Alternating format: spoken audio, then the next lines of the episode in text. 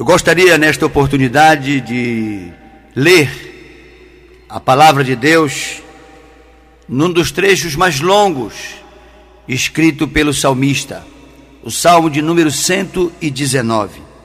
Este salmo, ele realmente, ele contém 176 versículos. E o mais interessante, todos os 176 versículos do Salmo 119 falam a respeito da importância da palavra de Deus na nossa vida e todos os frutos e benefícios que ela pode nos causar. Eu quero ler agora com você a palavra de Deus no Salmo 119, o capítulo 119, o versículo 105, que diz assim: Lâmpada para os meus pés é a tua palavra, e luz para os meus caminhos. Este texto da palavra de Deus, ele é por si só autoexplicativo.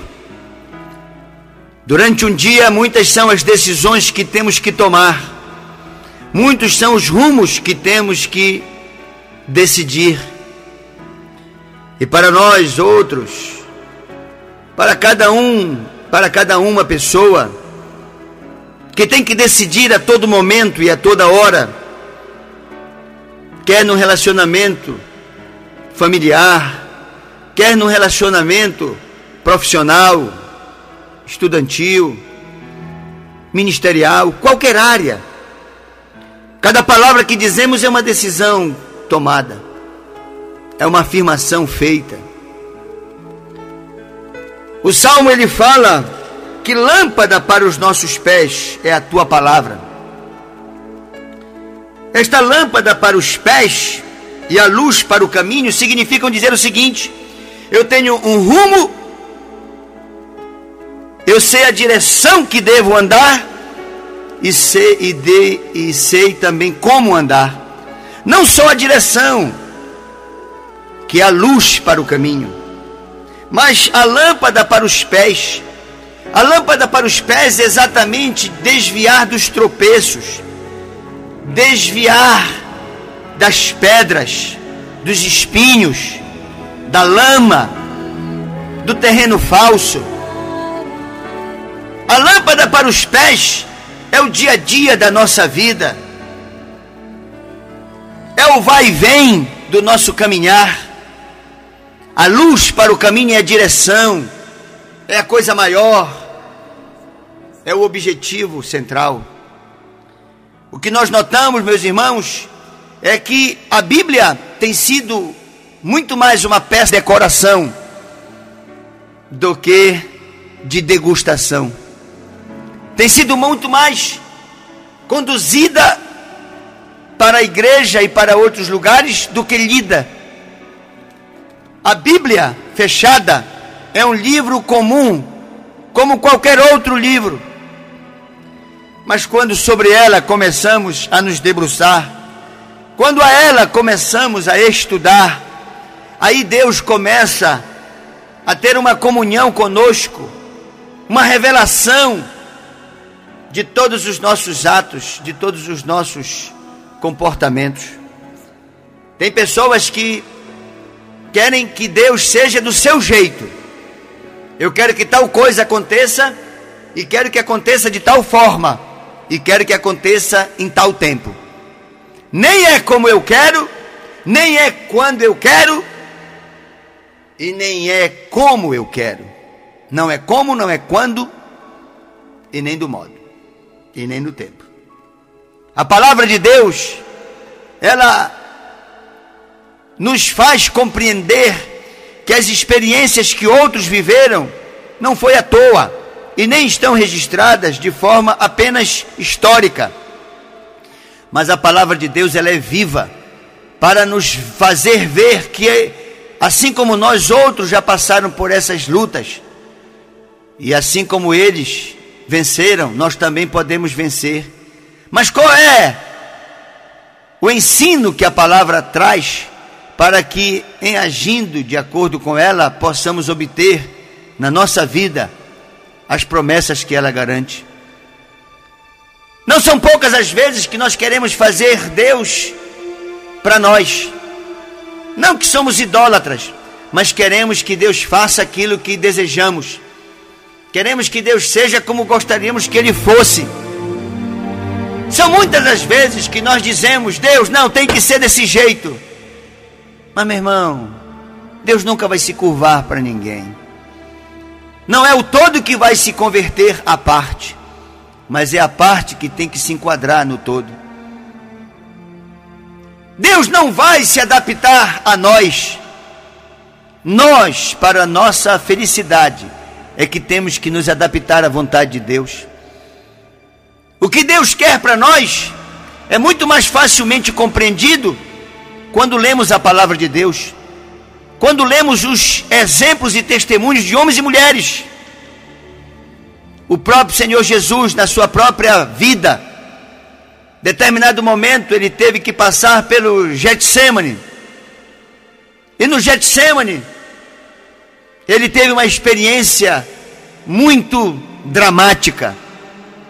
No Getsemane, Jesus transpirou sangue. Ali ele nos ensinou que não é porque alguém está errado que tem que passar por determinado tipo de luta. Não. A palavra Getsemane ela é composta de duas outras palavras. O prefixo jet e o sufixo semine. Jet significa pressão, prensa. E só é prensado aquele que pode produzir o óleo, o perfume, a unção. Não se deve pensar que a cana de açúcar produziria o caldo e os seus derivados sem que ela fosse colocada numa prensa. Não é possível imaginar que o óleo da oliveira sairia sem que fosse prensado. Não é possível pensar de maneira nenhuma que o grão da soja produziria o óleo de soja sem que fosse esmagado. A uva, ela só produz o seu vinho e os seus derivados depois de também passar pela prensa. Nós também temos que entender a palavra de Deus, e a palavra de Deus nos diz que as lutas nem sempre elas são consequências de qualquer tipo de pecado, pelo contrário, o jet, a pressão, significa dizer que para produzirmos o nosso melhor, para explorarmos todo o nosso potencial, nós temos que passar por alguma prensa, por alguma moagem. O trigo, para que ele se transforme realmente, ele precisa passar da condição de grão para pó. E para essa transformação, ele também é esmagado. A pedra do moinho esmaga o trigo esmaga o grão, e aí nós temos o pó, e do pó do grão do trigo, você faz a massa, o pão e etc. Ninguém faz pão de grão de trigo. Você faz pão do grão de trigo moído. O azeite é fruto da moagem da azeitona e assim vai. Para produzirmos o que temos de melhor, é preciso compreendermos. E a palavra de Deus está exatamente para isso. A palavra de Deus, ela é lâmpada para os pés, porque ela não nos deixa desesperar. Ela nos faz compreender que determinada situação que estamos passando faz parte da vida, faz parte da extração do nosso potencial, faz parte da extração daquilo que somos capazes de produzir. E não produziremos sem passarmos por tais lutas. Jesus caminhava na direção da via dolorosa, mas antes ele teve que passar pelo Getsemane. E o Getsemane era exatamente isso. Ele seria prensado. Ele passaria realmente por aquele momento de alta pressão. Transpirou sangue. E depois de ter transpirado sangue, ele foi lá no Calvário, lá na cruz, derramar o sangue que ele havia transpirado. Calvário, só Jesus Cristo passa, porque só ele foi crucificado. Nós não. Todos temos que passar pelo Getsemane. Você tem o seu Getsemane. Eu tenho o meu Getsemane. Eu tenho que passar por uma prensa para poder produzir o melhor do meu talento, do meu dom. Você tem que passar pela prensa da vida, não como uma forma de lhe penitenciar, de lhe castigar, mas para explorar o seu melhor. Às vezes, a pessoa, para explorar todo o seu potencial de paciência, tem que ter alguém que exija dela paciência. Para você exercer o seu amor, é preciso que alguém lhe fira, que alguém realmente que não mereça o seu amor, para que você produza-o numa alta escala de intensidade. É preciso que coisas aconteçam para que você possa mostrar o quanto você ama. O perdão.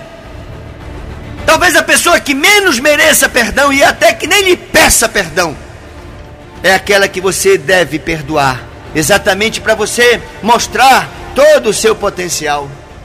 A vida é assim, meu amigo. Nós precisamos conhecer a palavra de Deus. A palavra de Deus, ela nos tira de qualquer milindre. A palavra de Deus rouba de nós, tira de nós qualquer sentimento de inferioridade. Às vezes a pessoa pensa que é a pior e a menor de todas. Outras ocasiões ela pensa que ela é maior, que ela é a mais importante de todas nós nem somos o fim da fila, nem o cabeça. Nós somos membros da fila, membros do corpo. A cabeça é o Senhor Jesus Cristo. Ele é a cabeça. Você pode ser o coração, o fígado, o rim, os olhos, a boca, os ouvidos, mas a cabeça é Ele. A palavra de Deus nos ensina tudo isso. Quando alguém não se dispõe a estudar a palavra, não se dispõe a consultar a palavra, não se dispõe a se inspirar na palavra, esta pessoa sofre, porque horas ela se sente injustiçada, prejudicada, rejeitada, e aí todos os complexos de inferioridade se alojam naquele coração, e a pessoa tem a atitude da autopiedade. Mas quem conhece a palavra de Deus sabe que isso não cabe. Quem conhece a palavra de Deus sabe que fiel é Deus que com aprovação sempre dá o escape. Quem conhece a palavra de Deus não se milindra, não se abate, pode até se entristecer, pode até se indignar, pode até se irar, mas a ira, ela é domada. O sol não se põe sobre a ira. A tristeza vem, mas dura apenas a noite, porque a alegria vem ao amanhecer. A palavra de Deus, ela nos dá todas as condições para enfrentarmos a luta da tempestade, para, nos, para enfrentarmos todas as adversidades com muita dignidade, com muita serenidade. Meu querido, você deve ler a palavra de Deus, comer a palavra de Deus, fazer da palavra de Deus a sua bússola, fazer da palavra de Deus a orientadora dos seus comportamentos, dos nossos comportamentos, das nossas ações e também das nossas reações. Conhecer a palavra de Deus significa ter resposta e saída para todas as circunstâncias que a vida se lhe apresentar. Conhecer a palavra de Deus significa dizer: eu tenho a influência de Deus. Não quer dizer que porque você conhece a palavra de Deus, você faz a vontade de Deus. Mas uma coisa é certa: para fazer a vontade de Deus, é importante conhecê-la. Muitas das vezes a pessoa diz: Eu quero acertar, mas quer fazer da sua maneira, do seu jeito, do seu modo. Não são poucas as pessoas que aceitam Jesus e querem ter um Jesus do seu jeito. Eu acho que Jesus é assim, eu acho que Jesus é assado, eu acho que Jesus pensa assim, eu acho que Jesus. Não! Não pense por Jesus. Ponha a mente dele na sua mente. A palavra dele já diz tudo. A palavra de Deus, ela não é à toa lâmpada para os nossos pés. Não. Ela é lâmpada porque ela nos diz nos mínimos detalhes o que devemos fazer e o que não devemos fazer. O que devemos agir e como devemos reagir. A palavra de Deus, meu irmão, não é um amuleto, não é um acessório no traje do crente. Não é para ser conduzida apenas para entrar e para sair, ou para acompanhar a leitura na hora da pregação. A palavra de Deus merece de todos nós atenção diária. Se você tem tempo para ganhar dinheiro, se você tem tempo para comer, para beber, para fazer todas as suas atividades normais, naturais, sadias, não deixe de maneira nenhuma de reservar à palavra de Deus o devido e sagrado tempo que ela merece. Porque é Deus falando conosco, é a mesma palavra, mas nós vivemos situações diferentes. E a palavra, não como um horóscopo que você abre e aonde abrir lê, e aonde lê é o que vai acontecer. Não. Nós temos que ler os personagens. Leia a história de todos os personagens. Leia as cartas que recomendam os comportamentos que devemos ter. Leia as epístolas como aquelas que vão nos dar um conteúdo doutrinário capaz de saber o que é e o que não é vontade de Deus, o que é e o que não é para fazer. Nós vamos ver nas experiências que Jesus nos deixou uma lição para tratarmos com todas as pessoas e para por elas sermos tratados. Nós vamos ter aulas de humildade. Nós vamos ter aula de etiqueta, de comportamento, de gentileza. A educação que a palavra de Deus nos passa com toda a ética de Jesus e de seus apóstolos é algo extremamente encantador. Não ler a palavra de Deus é o pior que alguém pode fazer para si mesmo e para os seus. Ter a palavra de Deus apenas naqueles refrões, ter a palavra de Deus apenas nas, nos textos clássicos, isso é muito pouco para quem quer ter uma vida de vitória. Não adianta as nossas esquisitices quererem nos dominar. Não adianta o nosso interesse, a nossa conveniência quererem prevalecer. A palavra de Deus é como Deus, é soberana. Meu querido, faz da palavra a voz de Deus no teu coração. Escolhe um personagem da Bíblia, das centenas que temos. Procura ler a história de Daniel, de Melquisedeque, de José, de Abraão, de Esther, de Ruth, de Raquel, de Paulo, de Pedro, de Timóteo. Procura ler para que tu vejas o que eles fizeram quando passaram por situações que hoje passamos nós. Vamos ver como Moisés reagiu diante da pressão do povo que lhe cobrava uma resposta. Vamos dar ouvidos a Jetro com seu conselho para respeitar as pessoas e suas necessidades. Olha, ler a Bíblia é o que de mais rico uma pessoa pode ter. Aquela pessoa que medita, como diz o salmista, medito de dia, mas também medito de noite na tua palavra. Eu guardo a tua palavra no meu coração para não te infringir, para não pecar contra ti. Eu quero que a tua palavra, a tua vontade esteja viva na minha mente, para que eu saiba me desviar de tudo aquilo que não é teu, de tudo aquilo que não vem de ti, de tudo aquilo que vai te contrariar. Meu querido irmão, a palavra de Deus é o melhor de todos os alimentos, é o melhor de todos os conselhos a palavra de Deus te vitaliza. E se for o caso, te revitaliza. A palavra de Deus te faz uma pessoa mansa, humilde, pura, boa, gentil, inteligente. A palavra de Deus te fortalece. Pelo contrário, ela não te enfraquece. A palavra de Deus te faz uma pessoa segura. Como é bom quando a gente olha para uma pessoa segura. Como é bom quando a pessoa não precisa se autoafirmar com palavras ou com gestos. Ela é firme porque a firmeza dela está estruturada no seu conhecimento a respeito do Deus a que serve, a que ama, com quem se relaciona. A palavra de Deus, meu irmão, não é objeto de decoração.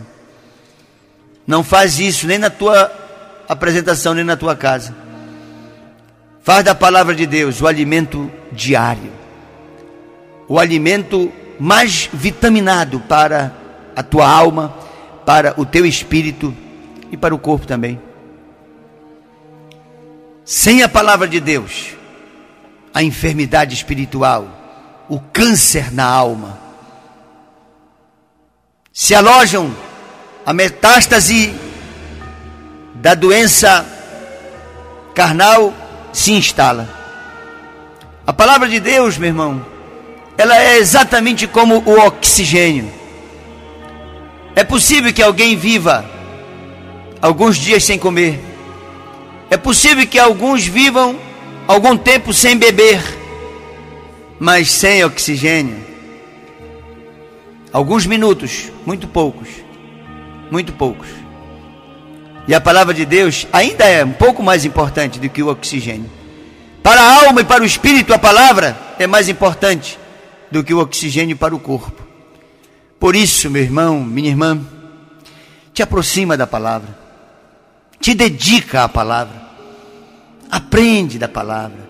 Não importa se alguém prega, não importa se alguém é, ensina, mas ler a Bíblia é algo assim, devocionalmente esta pessoa e Deus. É Deus dizendo: Olha, querido, amanhã a tua decisão é melhor que você diga não. Aparentemente é bom o que vai acontecer, mas não é não. E a palavra vai te revelar isso. A palavra vai te revelar: vai ou não vai, vem ou não vem, faz ou não faz, sim ou não. Coloca a palavra de Deus verdadeiramente Vamos colocar a palavra de Deus como lâmpada para os nossos pés, como luz para o nosso caminho. E aí nós vamos ver por quê que as coisas começaram a dar certo. Por quê que as coisas continuam a dar certo? Porque tudo coopera para o nosso bem. É nesta direção que eu te proponho. Te apega à palavra Escreve teu nome, diz esta aqui é minha. Eu vou ler, lê com uma caneta, lê com um lápis, lê e marca. Escreve algumas observações do lado. Se você quiser, leia com caneta de cores diferentes. Para cada tema, grife com a cor que você achar melhor. Faça de acordo com você, de acordo com a sua vontade. Mas tenha na palavra de Deus intimidade com Deus. E você vai ver que não haverão becos sem saída, não haverão mãos levantadas à cabeça dizendo não sei o que fazer. Você não só saberá o que fazer, como você colherá do melhor de Deus para a sua vida. Em nome de Jesus.